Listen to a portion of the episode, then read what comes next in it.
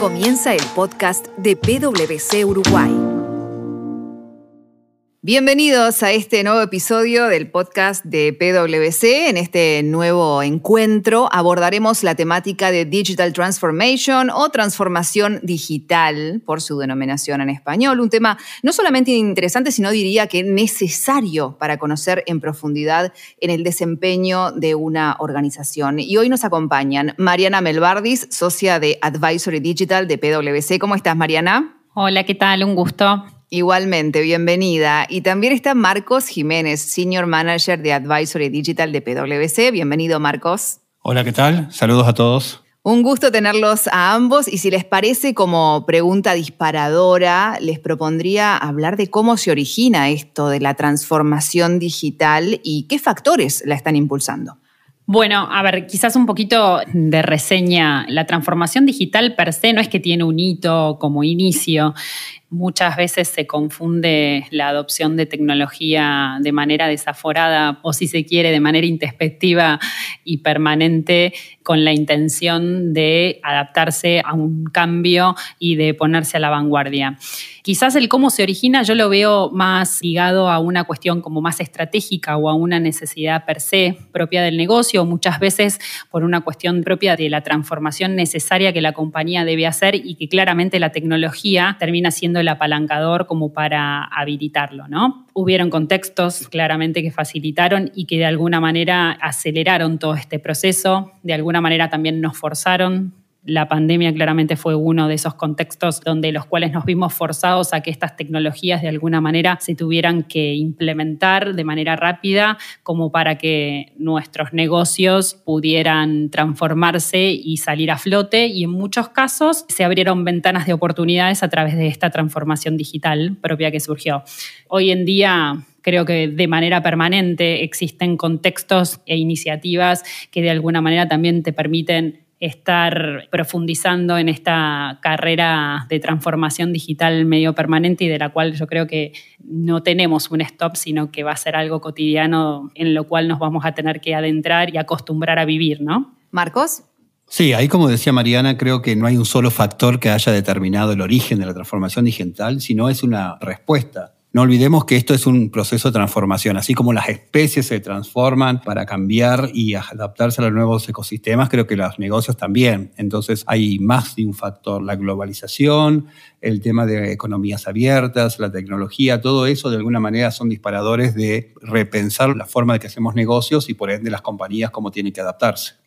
Hablemos ahora del proceso. ¿Cuáles serían las etapas clave de un proyecto de transformación digital dentro de una organización? Lo primero, claramente, como mencioné antes, tiene que haber una instancia donde de alguna manera la compañía evalúe el marco estratégico hacia dónde se quiere dirigir, ¿sí? O sea, la compañía, el negocio, la realidad es que tiene que haber un métier estratégico que se quiera perseguir y a partir del cual se identifican iniciativas que acompañen de alguna manera esa mirada estratégica. Esas iniciativas claramente van acompañadas por tecnología y a partir de ahí típicamente lo que se arma es un business case, un caso de negocio para identificar cuáles de esas iniciativas van a ser prósperas, qué KPIs cuánticos, numéricos de alguna manera, y otros que no son cuánticos y que son más intangibles, pero que también se quieren perseguir. Y a partir de ahí empieza a rodar un proceso de transformación digital que va a depender mucho de la tecnología. Hoy se utiliza una metodología ágil donde existen ciertas etapas bien marcadas, donde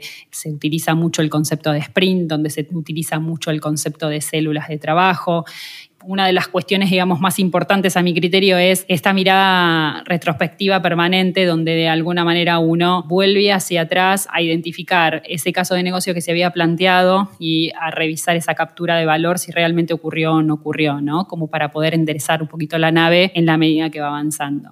Bueno, básicamente, como ustedes comentaban, es un proceso de transformación. Entonces, primero, antes de comprender, digamos, cuáles son las etapas, entender desde el inicio de que es un proceso y la transformación digital no es un fin en sí mismo. A mí me gusta poner como ejemplo cuando nosotros queremos tener una vida saludable, ¿no? Entonces empezamos diciendo, bueno, empiezo por comer bien y entiendo que voy a tener una vida saludable. Y las empresas a veces toman la tecnología como el disparador de decir, bueno, me transformo digitalmente y necesito aplicar tecnología. Pero bien sabemos que llevar una vida saludable no es solamente comer bien, Es hacer ejercicio, es acostarse temprano, es dejar el cigarrillo y sobre todo cuando llegamos a un cierto nivel de estado saludable viene la segunda parte, que es mantenerse. Y en la transformación digital pasa exactamente lo mismo. Por eso el tema de las metodologías ágiles, que básicamente, para resumirlo de alguna manera, es replantearse y tener pequeños ciclos de implementaciones o de ajustes. Entonces los procesos de alguna manera tienen que considerar esto de replantearse proyectos cortos para empezar a tener beneficios tangibles. Creo que el axioma que la transformación digital viene a romper es que es primero totalmente disruptivo y segundo que esa idea que nosotros teníamos que si funciona bien no hay que tocarlo, bueno, esto viene a replantear todo eso. Marcos y Mariana, el público de este podcast principalmente está compuesto por empresarios, por emprendedores, por ejecutivos. Me imagino que escuchándolos seguramente se preguntan, bueno, dentro de ese camino de transformación digital, ¿cuáles son los errores más comunes que ustedes han podido observar? A ver, varios, y la realidad es que en la medida que se va recorriendo el camino, uno va incorporando más lecciones aprendidas. La realidad es que, a ver, hay un típico y común denominador que se confunde la transformación digital con la implementación mera de tecnología, sin un análisis previo, sin una etapa de assessment, sin una definición clara de hacia dónde se quiere ir y si realmente esa tecnología va a apalancar ese objetivo estratégico. Ese es uno de los errores más comunes. Luego, no todo depende de una implementación exitosa Acá se habla mucho también del cambio cultural necesario como para esa transformación digital. Creo que en lo que es el enfoque metodológico también es importante establecer esto que bien mencionó Marcos, objetivos cortoplacistas, pero que den resultados concretos. Quizás vos mencionaste, bueno, cuáles son de los errores más comunes, establecerse, eh, no sé, eh, nosotros los denominamos sprints, ciclos, digamos, de desarrollo demasiado ambiciosos que terminen haciendo algo complejo, inalcanzable largo y que no terminen obteniendo resultados que sean tangibles y visibles y que no solo la duración del sprint, sino la cantidad de sprints. Cuando uno se plantean mejoras de manera permanente y no se anima nunca a salir con algo al mercado y pretende que todo esté perfecto, eso también suele ser uno de los errores más comunes que se suelen identificar. Y agrego el descuidar a la gente, ¿no? El factor humano es muy importante en un proceso de transformación.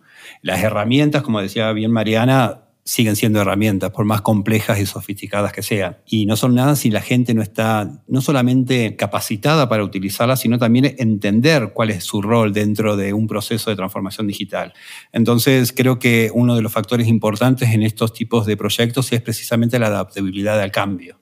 Hablábamos de errores y ahora hablemos de los beneficios. ¿Qué beneficios puede traernos esta transformación digital? Eh, muchísimos. La realidad es que mediante la transformación digital uno se puede adentrar en negocios que la compañía mismo no tenía planteado desde su origen. Habilita otro tipo de negocios que muchas veces son impensados y generan oportunidades de manera creativa. Te acercan a mercados que quizás muchas veces ni eran imaginados, si se quiere de alguna manera. Obviamente uno puede abordar una transformación digital de cara a su cliente, también puede identificar una transformación digital de cara a sus propios empleados y eso genera mucho bienestar en la fuerza de trabajo propia de la compañía, ¿no? Procesos ágiles, una fuerza laboral mucho menos dedicada a tareas más operativas y mucho más pensantes, mucho más de agregado de valor, beneficios de transformación de innovación permanentes que permiten colocar a las compañías en una posición de vanguardia, ¿no? Bueno, como para ir terminando, creo que después de escuchar todos estos ítems que hemos ido marcando, ¿no? Los errores, de las etapas clave, de los beneficios. ¿Cuáles podrían ser las recomendaciones para aquellos que están analizando en este momento llevar a cabo una transformación digital? A ver, podríamos empezar con la honestidad, o sea, lo que comentaba Mariana de plantearse objetivos pragmáticos y factibles y también entender que un proceso de transformación de este tipo tiene que pasar directamente por el nivel gerencial o el liderazgo. La parte de estrategia es muy importante. Muchas compañías carecen de un buen sistema de comunicación interno que sus empleados entiendan cuál es la estrategia y cuál es el fin de la compañía para la cual trabajan. Y Marcos, te complemento. Hay una cuestión, vos mencionaste la importancia del liderazgo y del compromiso del sponsorship, del comité ejecutivo dentro de estos procesos, pero también también la posibilidad de integrar distintas áreas de la compañía, distintos roles, distintos niveles de seniority, trabajando justamente en células integradas como para poder desarrollar este tipo de iniciativas que necesitan miradas cross, transversales, frescas y que esta es una tendencia que hoy en día las compañías están utilizando muchísimo, sobre todo para combinar la operación diaria con estos cambios transformacionales que también demandan muchísima cantidad de tiempo, ¿no?